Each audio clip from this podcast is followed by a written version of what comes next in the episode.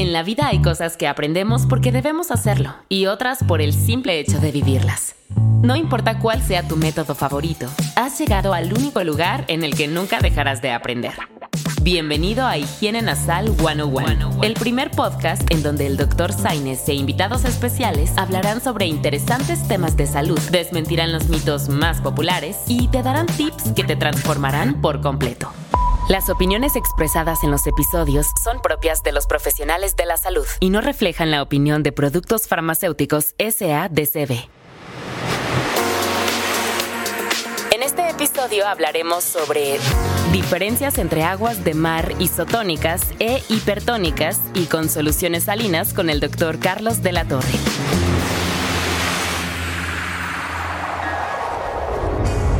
Muy buen día.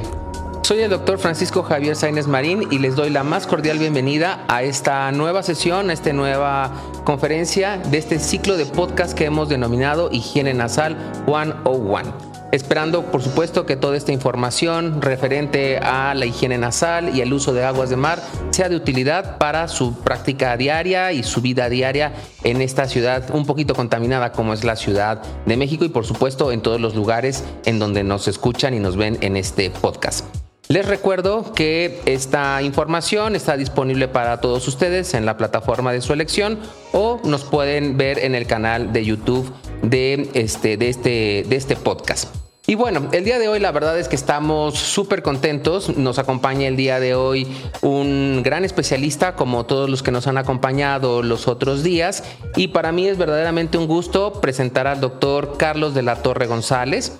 El doctor Carlos de la Torre es presidente del Colegio de Otorrinolaringología y Cirugía de Cabeza y Cuello Pediátricas de México es profesor titular de posgrado en otorrinolaringología de la UNAM y bueno, ha sido múltiple conferencista de varios eventos académicos, formación de personal de salud y realmente lo que yo puedo decir me quedo corto. Pero lo que sí les puedo comentar es que está con nosotros una autoridad en el tema que vamos a platicar el día de hoy, que es el manejo de la sinusitis. Doctor de la Torre, ¿cómo está? Muy buen día. Muchas gracias por Buenos días, Francisco. Gracias por la presentación y pues es un placer estar con todos ustedes platicando de un tema tan interesante como es la sinusitis y cómo poder manejarla y cómo poderla tratar desde el hogar, vamos, este, claro. incluso. es muy frecuente que en ocasiones lleguen los, los pacientes refiriendo que tienen algún problema nasal y a veces por este mito urbano de los síntomas que hay de la sinusitis asumen que traen algún problema en estas estructuras. Pero ¿cómo podríamos definir la sinusitis, doctor? Sí, la sinusitis realmente es uno de los grandes problemas que aquejan a la población, no solamente en niños, sino también en adultos.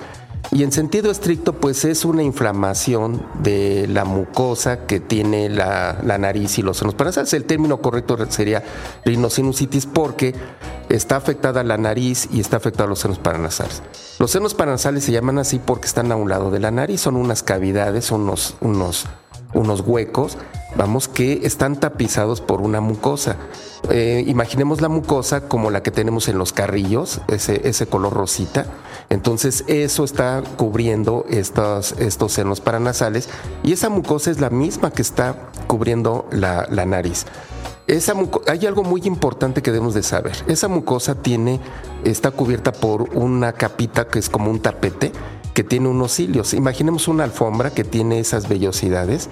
Entonces así es esta mucosa tiene esa alfombra que tiene esas vellosidades y en donde va a tener estos, estas, eh, estas estructuras van a tener un movimiento y ese movimiento va a permitir que el moco que tenemos en la nariz o en los senos paranasales pues entonces se mueva y de esta manera nosotros podemos tener un barrido mecánico pues de sustancias extrañas, alergenos, etcétera, ¿no?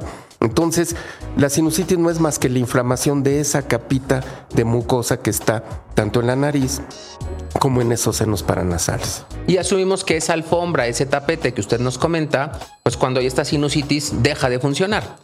¿No? Y es mucho más fácil que queden atrapados, pues, más polvo, más otros patógenos, otros agentes que podamos estar en contacto. Y en relación a, este, a este problema de sinusitis, doctor, eh, ¿cuáles son las causas más frecuentes que, que se han detectado? Sí, la causa más común, sin lugar a dudas, es eh, un catarro mal cuidado, por ejemplo, o que, un catarro que se prolonga más allá de 10 días, que es lo que normalmente dura un catarro. Entonces, esto se convierte ya en, un proceso que puede ser inclusive bacteriano. Es importante señalar que normalmente cuando uno tiene catarro, a los dos o tres días el moco se empieza a poner amarillo o verdoso, sin que se quiera decir que sea una infección bacteriana. Las infecciones bacterianas, eh, que son tributarias a veces de antibióticos, se presentan en menos del 2% de los casos. Es decir, la mayoría de las sinusitis pues, son de origen viral, pero también puede ser por contaminantes, también puede ser por procesos alérgicos, también puede ser por causas de baja de defensas o bien puede ser incluso por, por factores irritativos o, incluso este, de tipo mecánico profesional o, alguien que trabaja con solventes, eh, o con trabaja un albañil, pinturas, etcétera, pues irrita la mucosa. Entonces todo aquello que lastima la mucosa nasal, ya sea en forma de, de gérmenes o contaminantes o agentes irritativos, va a producir inflamación. Y esa inflamación pues es una rinosinusitis en sentido este, médicamente hablando, o sea, eh, es simplemente inflamación. El apellido ya nosotros se lo vamos a poner. Le vamos a poner que es rinosinusitis bacteriana, que es rinosinusitis alérgica, que es rinosinusitis por hongos, que es una rinosinusitis por contaminantes, etcétera. Y ese es el apellido, pero la esencia es que es un proceso inflamatorio. Y ahora esta situación, doctor, ¿cómo afecta la función de la nariz? Digo, imaginamos que el paciente con sinusitis va a tener obstrucción nasal, algunos tienen dolor de cabeza o secreción, pero en general, ¿cómo se afecta la función de la nariz? Eh, uno de los datos más importantes es la congestión de la nariz. La nariz, el paciente la va a sentir tapada. Generalmente dice, es que siento mormada la nariz, pero también se acompaña de moco una excesiva producción de moco, es decir, eh, es salida de moco ya sea a través de las fosas nasales o por atrás de la nariz. Entonces el paciente siente que atrás de su garganta está escurriendo una cortina de moco y entonces eso a veces se traduce por tos. En el caso de los niños, eh, particularmente se traduce por tos. Es una tos húmeda y eh, muchas veces se confunde con un problema de bronquios o problema incluso más severo como neumonía, pero en realidad pues es esa descarga de moco que está escurriendo por atrás de la nariz que desencadena el reflejo de la tos. Entonces son, esos dos datos son fundamentales, la presencia de la nariz congestionada, tapada, obstruida y la presencia de moco, rinorrea que nosotros llamamos en medicina, pero que no es otra cosa más que esta cantidad de moco ya sea que sale por la nariz o por atrás de la garganta. Claro. Ahora, con esto que nos comenta nuestro auditorio, pues quiero yo pensar que el tema de la higiene nasal es un tema muy importante, sobre todo por esta producción de moco. Eh, me imagino que, por ejemplo, cuando hay este, este proceso de sinusitis, pues esas barreras que usted comentaba de, del barrido, de esa mucosa que habitualmente cuida el interior de la nariz, se ven afectados. La higiene nasal, ¿qué papel juega en el manejo de la sinusitis? Eh, es, un, una medida que es muy importante porque puede ser incluso una medida primaria o puede ser coadyuvante a otros tratamientos. ¿A qué me refiero con esto?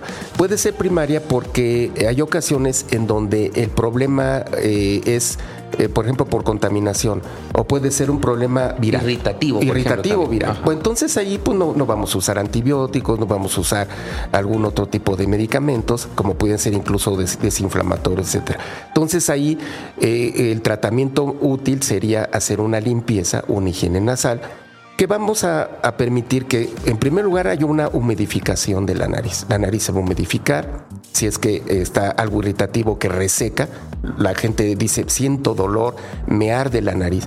Bueno, y, este, la siento seca. Bueno, entonces, con, con este tipo de higiene nasal, lo que nosotros vamos a promover es la humidificación. Pero no solamente eso, sino que ese moco que estamos produciendo en exceso, que se está estancando, entonces vamos a promover su barrido a través, vamos a ayudarle esos cilios o esas vellosidades que tiene esa mucosa para que hagan su trabajo y de esta manera, en forma mecánica, se empiece a expulsar el moco. Pero algo muy interesante, que también con la higiene nasal nosotros vamos a eliminar contaminantes. Vamos a eliminar esas partículas de polvo, vamos a eliminar eh, esas partículas de, las partículas suspendidas, de, de plomo, etcétera. Y también hay alergenos, es decir, sustancias que provocan, por ejemplo, las malezas, los árboles, esos pólenes que llegan a producir alergias, pues también se van a poder eliminar.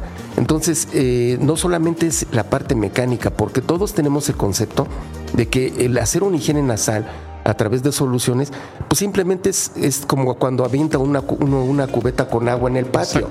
Estar haciendo y con, eh, barriendo pero no, es, va más allá, porque eh, eh, barre con, con, partículas que son nocivas, no solamente orgánicas como pueden ser los pólenes, sino también contaminantes. Y algo muy interesante también, durante los procesos inflamatorios se produce una serie de sustancias nocivas que provocan inflamación. Esas sustancias nocivas también se van a reducir y, van y, se va a mejorar entonces de esta manera eh, este, el proceso inflamatorio. Claro, le ayudamos además a, a otros este, fármacos como pueden ser antibióticos, antiinflamatorios, a que funcionen mejor. Esa, que sería la parte complementaria, es decir, ya serían como coadyuvantes, ya no sería el tratamiento único, sino serían coadyuvantes este, ¿Con qué? Pues con desinflamatorios, con antibióticos, incluso con, con una serie de, por ejemplo, desinflamatorios como la cortisona nasal, se puede complementar con estas situaciones. Entonces vemos que puede ser un tratamiento primario o coadyuvante a otros medicamentos. Ahora, cuando hablamos de higiene nasal, pues a lo mejor nuestro auditorio puede pensar que eh, a lo mejor va al baño y se puede echar un poco de agua o a veces también se ha popularizado mucho algunos, algunas irrigaciones con solución salina. ¿Qué nos podrías decir usted al respecto sobre el uso específicamente de un agua de mar en, la sinusitis? Sí. Este es, eh, tocas un punto muy interesante. Eh, se han hecho estudios en donde se ha comparado la solución eh, salina, es decir, lo que también se conoce como solución fisiológica, suero fisiológico, que no es otra cosa más que agua con sodio y cloro. Al 9%. Al, al 0.9%. Exactamente. ¿Verdad? Ese es como nosotros vemos que venden en las bolsitas en la farmacia, en los hospitales, que son lo que la gente le llama el suero, ¿no? Que le pone el suero en la vena. Entonces se ha, se ha comparado ese tipo de soluciones con el agua sola, el agua simple de la llave que uno se le echa en, la nariz. Y se ha podido observar que la arquitectura, es decir, las celulitas de la mucosa nasal, se alteran cuando se utilizan estos lavados con agua simple, lo que no sucede con la solución eh, fisiológica o solución salina. Entonces, no es nada más tomar agua, sino que debe, debe de llevar ciertos elementos para que la mucosa nasal no pierda su arquitectura no se, no, se destructure esa mucosa nasal. Por eso no podemos usar agua, ni tecitos, ni, ni, remedios de ese tipo. Eso es muy importante lo que dice usted, doctor, porque en ocasiones llegan a la consulta pacientes que se han puesto de todo. O sea, desde, por ejemplo, lavados con agua oxigenada, o alguien les ha dicho que ponerles gotas de limón, en general, una cantidad de remedios caseros que, lejos de ayudar al paciente, solamente lo complican más. Y en este caso, a lo mejor este, usted nos podrá ahondar en el tema. El uso, por ejemplo, de un agua de mar que viene en un dispositivo, pues nos ayuda también precisamente para ese barrido, ¿no? Pero, es, un, es un barrido especial, no es que yo le eche un manguerazo de agua a la nariz, ¿no? Sí, exacto. Y aquí algo muy importante, porque a veces a mí los pacientes me dicen, bueno, yo eh, compro eh, una botella o un litro de suero y con, me sale hasta más barato porque pues tengo más cantidad que comprar un agua de mar. En un frasquito. En un frasquito. Entonces aquí surge una pregunta, ¿qué diferencia hay entre la solución salina o la solución, el suero fisiológico con el agua de mar? El agua de mar, además de tener sodio y cloro, que es lo único que contiene la solución salina o la solución fisiológica, tiene otros elementos. Y esos otros elementos son, por ejemplo, el calcio, el magnesio, el bicarbonato, el potasio que le tienen propiedades que se han estudiado que actúan eh, barriendo, por ejemplo, reestructurando o restaurando la mucosa nasal, por ejemplo. Correcto. Otros mejoran el transporte de, ese tapete, hace que se mejore eh, el, funcionamiento de esos cilios para la propulsión del moco. Entonces, eh, dijéramos que el agua de mar es un suero o una solución salina agregado con otros elementos. Mejorada, podríamos decir. Exactamente. Dijéramos potencializada, Que tiene más, este, más beneficios porque tiene esos elementos que finalmente van a dar beneficio. Entonces, si vamos en, el, en la escala, tenemos el agua simple, que no nos ayuda. La solución fisiológica que sí nos ayuda, pero que no tiene las ventajas del agua de mar, que contiene otros elementos que son benéficos para la función y la, y la arquitectura de la mucosa nasal que es, o de los senos paranasales. Claro, redundando para el público que nos escucha, pues como comenta el doctor de la Torre, un agua de mar nos ayudaría sobre todo, en primer lugar, a limpiar la, cubierta interna de la nariz, al barrer toda esa secreción, pero además nos va a ayudar a reestructurar, como decía él, toda la arquitectura. O sea, no es solamente que ustedes apliquen un agua simple, o sea, tiene sus ventajas, por supuesto, utilizar este tipo de dispositivos. Y en relación a estas aguas de mar, doctor, hay muchas en el mercado. Eh, hay algunas con, este, con manzanilla, otros con aloe vera. Eh, que han tenido como cierta implicación en la lubricación y también la humectación de la nariz, pero también ha estado en los últimos meses un producto en el mercado que es el gilitol y que se le ha adicionado a estas aguas de mar. ¿Qué ventajas tiene esta presentación con respecto a las otras? Desde un punto de vista de, ahora sí que de primer impacto, los pacientes lo que dicen, sobre todo los pacientes pediátricos, es, es la única solución que no sabe a sal. Es dulce. Es dulce. Y todo lo que sea dulce, los al niños niño le gusta, al niño le encanta. Y al adulto también. Al niño le encanta, sí, exactamente. Entonces, ¿por qué? Pues porque tiene gilitol y el gilitol es un azúcar alcohol que viene en productos naturales como son verduras, como son, este, como son frutas. Por ejemplo, la ciruela, la fresa, la frambuesa tienen gilito. O, no sé cómo llamarlos, si verduras, frutas, frutas fibrosas como la caña, por ejemplo. Exactamente. Este, los camotes, la remolacha. Sí, entonces prácticamente es un producto natural, el gilitol, pero que, eh, que además de que el primer impacto es el sabor, y eso mejora la aceptación de, de, los, particularmente de los niños y muchos adultos, tiene propiedades que ya se han estudiado el gilitol. El gilitol no es nada nuevo, el gilitol se ha usado desde hace mucho tiempo por eh, muchos investigadores finlandeses, por ejemplo, para la prevención de las, de las infecciones del oído. Entonces ellos lo empezaron a utilizar en forma de jarabe o en forma de goma de mascar, porque también se veía que, que prevenía las caries dentales a través de, cómo se llama de sus propiedades se pudo observar que tiene esas propiedades antiadhesivas de bacterias. O sea, impiden que la bacteria se, adhiere, se adhiere, se pega a los tejidos y de esta manera podemos eh, coadyuvar el, manejo de infecciones. Entonces, esto fue algo, una muy buena oportunidad para prevenir eh, eh, algo muy común que son las otitis, es decir, las infecciones del oído, particularmente en los niños, y también las caries. Más allá de esto, pues ya se empezaron a ver que existen otras propiedades que no solamente son en los dientes o en los oídos, sino también en los senos paranasales.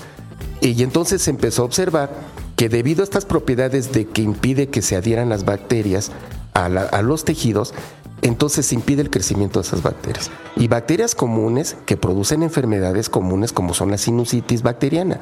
Entonces ahí tiene un o tiene un uso este, particular en el caso de la sinusitis. Sí, eh, particularmente en la sinusitis bacteriana, que es producida por, por, ciertos microbios, entonces impide, este, el gilitol hace que no se peguen estas bacterias y de esta manera no crezcan. Entonces, no quiere decir que sea un antibiótico o que reemplace a un antibiótico pero sí es una medida coadyuvante al antibiótico cuando nosotros lo usamos. E incluso actualmente se ha visto que no más allá del 2% de los pacientes con rinosinusitis bacteriana requieren antibióticos. Lo comentaba usted al principio, ¿no? La mayor parte son virales. teóricamente con medidas generales como la higiene nasal podría mejorar, ¿no? y además con este plus que usted acaba de mencionarle a todo nuestro auditorio, o sea, es un, es un producto que no solamente ayuda a contrarrestar los efectos de la sinusitis, sino muchas veces también vemos pacientes complicados ¿no? Un paciente que desarrolla sinusitis que posteriormente va a desarrollar una otitis media. Entonces puede ser un producto útil, útil para ellos. Sí, sí, aquí cuando nosotros adicionamos, entre más cosas adicionemos a, por ejemplo, al agua de mar, entonces nos va a dar un plus. Aquí se trata de sumar. Entonces, si nosotros tenemos los beneficios del agua de mar y le agregamos un producto que tiene propiedades antiadhesivas bacterianas, por ejemplo, y que además de eso tiene propiedades sobre las defensas locales, porque también actúa sobre el sistema de defensas locales de la nariz. Entonces, le da un efecto sumatorio así nada más fuera agua de mar. Y otra, otra situación importante, porque alguna vez un paciente me dijo, no, pues voy a ir a Acapulco y me trago tres galones de agua de mar. Ah, ya la hice. aquí, aquí el asunto es que es un agua que tiene, tiene un control de esterilidad, o sea, de, limpieza. No podemos este, meter agua contaminada. Entonces, cuando nosotros tenemos este, la solución que está purificada y que además de eso se le adicionan productos que abonan al beneficio. Entonces, entre más cosas se le van poniendo, pues va abonando más el beneficio. Claro. Usted mencionaba algo muy importante, doctor, que este eh, la presentación, por ejemplo, de este producto es muy eh, útil, sobre todo para los niños. Y eso se lo comento porque nos escuchan muchas mamás y papás. Y seguramente desean preguntarle si es un producto seguro para sus niños. Sí, realmente estos, estos productos son, son seguros para los niños. Eh, lo que sí se ha dudado de la seguridad es cuando se preparan en forma casera. Eh, es muy importante que Porque esto que dice el eh, doctor es, es, muy frecuente que el médico o el mismo paciente o la misma mamá diga, bueno, pues voy a poner una olla y le voy a poner agua, le, po- le pongo sal de la que tengo para cocinar y pues hago mi agua de mar y, o hago Claro. mi agua solución salina y pues me ahorro bastante dinero, ¿no? Entonces ahí sí se ha visto que eh, esta cuestión de seguridad ya se pone en tela de O duda. sea, no es lo mismo. Porque pues no es un agua que a lo mejor no está purificada, eh, este, además puede estar clorada y, y, este, o tener otros elementos que pueden contaminar el agua. Entonces eso sí es importante. Es segura siempre y cuando nosotros tengamos un producto que pues que, Que tiene un control de calidad un en la producción. Es, es correcto. No. Entonces fuera eh, tomando en cuenta eso que, que el producto es- tiene un control de calidad. Pues es absolutamente seguro, desde un recién nacido hasta un anciano, una persona de la tercera edad, sin problema. Claro. Podríamos pensar entonces que es seguro, que no tiene ninguna contraindicación en los niños. ¿Desde qué edad se puede administrar este tipo de Nosotros lo hemos usado desde recién nacidos. Prácticamente. Sí, hay una enfermedad que se llama rinitis neonatal, es decir, un niño desde que tiene sus primeros 30 días de vida, pues eh, se puede congestionar su nariz. Y ahí pues, es difícil usar medicamentos. No Claro. podemos usar cortisona, no podemos no, no. usar descongestionantes, etcétera. Entonces, nos vamos con pura higiene nasal. Y hemos usado higiene nasal en esos niños absolutamente seguro, sin ningún problema. Esta es una perla muy importante para todo nuestro auditorio porque luego, sobre todo con el recién nacido o en los primeros meses, siempre nos da como demasiada ansiedad con nuestros hijos saber qué podemos hacer y qué no podemos Es correcto. Y en relación, este, ya para terminar esta, esta agradable entrevista, doctor, ¿qué opina usted del uso de aguas de mar ahora con el regreso a clases? Que esta, digamos, es el tema de moda. ¿Tiene alguna ventaja? ¿Se puede utilizar? Eh, ¿Qué opina usted al Sí, respecto? yo creo que siempre que el niño tenga este abundante moco, secreción o congestión de la nariz, eh, con pandemia, sin pandemia, etcétera, siempre va a ser útil. O sea, desde antes de la pandemia, nosotros teníamos niños en la escuela que tenían 8, 9 o 10 infecciones respiratorias por año, dentro de ellas muchas sinusitis y era un coadyuvante este, bastante a- aceptado, tolerado y, y benéfico para estos pacientes. Entonces, siempre que existe ese problema de congestión más eh, acúmulo de moco, va a ser de utilidad.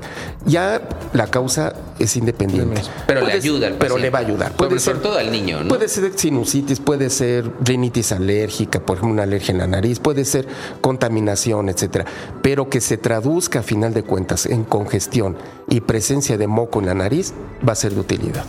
Y finalmente, bueno, usted comentaba en alguna parte de la entrevista que una parte de la sinusitis pueden ser irritativas por contaminantes. Esto voy pensando un poco más en el adulto, en la persona que pues tiene que salir a trabajar o que está en el medio, en el transporte público. ¿Usted podría dar alguna recomendación o alguna sugerencia en relación, por ejemplo, al uso de- del agua de mar? Si alguien quisiera utilizar un agua de mar como preventivo, Sí, yo, yo eh, he expresado a los pacientes en muchas ocasiones y les he dicho, bueno, si usted se baña diario, pues su nariz también se puede bañar diario. O sea, no, no le va a afectar en lo más mínimo. Eh, ¿Por qué? Pues si, siempre y cuando yo utilice un producto que, pues, que, que sea inocuo para mi nariz. O sea, no me voy a lavar con, con alcohol o con, con limón o con cosas así, ¿verdad? Sí, exactamente. Entonces, Con porque- jabón, o con jabón. detergente, por eh, ejemplo. Exactamente, no. No, es, es- es un baño nasal. Si yo estoy trabajando en un área muy contaminada, en donde incluso yo me sueno y, y veo toda la cantidad de smog en el moco, es que hay gente que dice, ¿de acuerdo que doctor me da sola y sale negro? sí, sale ¿No? negro. Entonces, es muy benéfico estarse haciendo una higiene nasal. Como nosotros nos bañamos, nos bañamos nuestro cuerpo porque sabemos que, que, lo tenemos sucio, ¿no? Entonces, pues también la nariz, o sea, no pasa absolutamente nada. Dos, tres veces al día. No pasa absolutamente nada. nada. Y es benéfico. Ahora, sí es importante ver con qué lo vamos a hacer. Ya, ya mencionábamos que, que sí, es bien, es buena la higiene, pero no voy a usar agua simple. Claro. Entonces, o sea, enfatizar en un, el uso de un agua de mar que tenga un control de calidad para que realmente ese lavado sea benéfico. Claro, que tenga control de calidad en cuanto a pureza, este, que no me vaya a contaminar mi nariz con bacterias, etcétera, y que además de eso tenga ciertos elementos que me beneficien en cuanto a que me ayuden a barrer con ese moco, que me eliminen las partículas eh, nocivas o, alergenos, etcétera, y que además me, humidifique la nariz, que con la contaminación hay mucha resequedad en la nariz y si hay un producto que me, lo, que me dé humectación, que me lo humidifique, pues está excelente. Excelente, doctor. Estoy seguro que toda esta información que nos ha compartido el día de hoy el doctor Carlos de la Torre será de mucha utilidad para su vida diaria. Y, doctor de la Torre, ¿dónde lo podemos encontrar? Si nuestro auditorio quisiera localizarlo, contactarlo, ¿nos podría compartir sus, este, sus medios de contacto? Consultorio, redes sociales. Sí, eh, estoy para servirles en Avenida Coyoacán, 1458, Colonia del Valle. El teléfono es 55 55 24 73 31 o bien a mi celular con toda confianza 55 54 01 46 Así que más directo amigos no lo podemos tener. Pues nuevamente le agradezco mucho al doctor de la Torre por haber estado el día de hoy con nosotros en esta mesa sobre higiene nasal 101 y les recuerdo que toda esta información la pueden ustedes bajar de su plataforma de elección o vernos eh, a través del canal de YouTube. Yo soy el doctor Francisco Javier Sainz Marín. Les agradezco enormemente la atención de su compañía el día de hoy y nos vemos en el próximo capítulo de esta serie de podcast que se llama Higiene Nasal 101. Buen día. Consulte a su médico y lea las instrucciones de uso. Gotinal Mar Defense. No se use en menores de 3 meses de edad. Número de registro Gotinal Mar Defense 1687 C 2019 SSA. Gotinal Mar Soft. No se use en menores de 3 años de edad. Número de registro en Gotinal Mar Soft 1688 C 2019 SSA. Clave de autorización 2133-00201-B3310. Avalado por la Sociedad Mexicana de Otorrinolaringología, de Cirugía de Cabeza y Cuello. Este podcast es patrocinado por Chinoin.